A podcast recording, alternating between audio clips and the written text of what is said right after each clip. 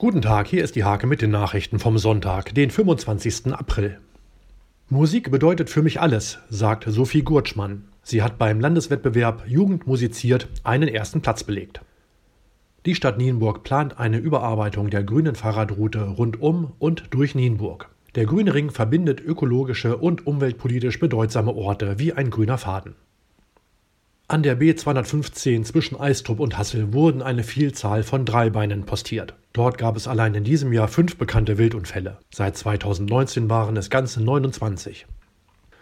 Auch in diesem Jahr veranstaltet das Marion-Dönhoff-Gymnasium einen Tag der offenen Tür. Nun wird dieser aus aktuellem Anlass digital erfolgen mit einem virtuellen Rundgang.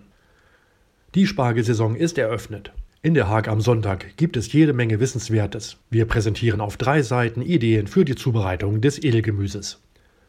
Diese und viele weitere Themen lest ihr in der Hake vom 25. April oder auf www.diehake.de.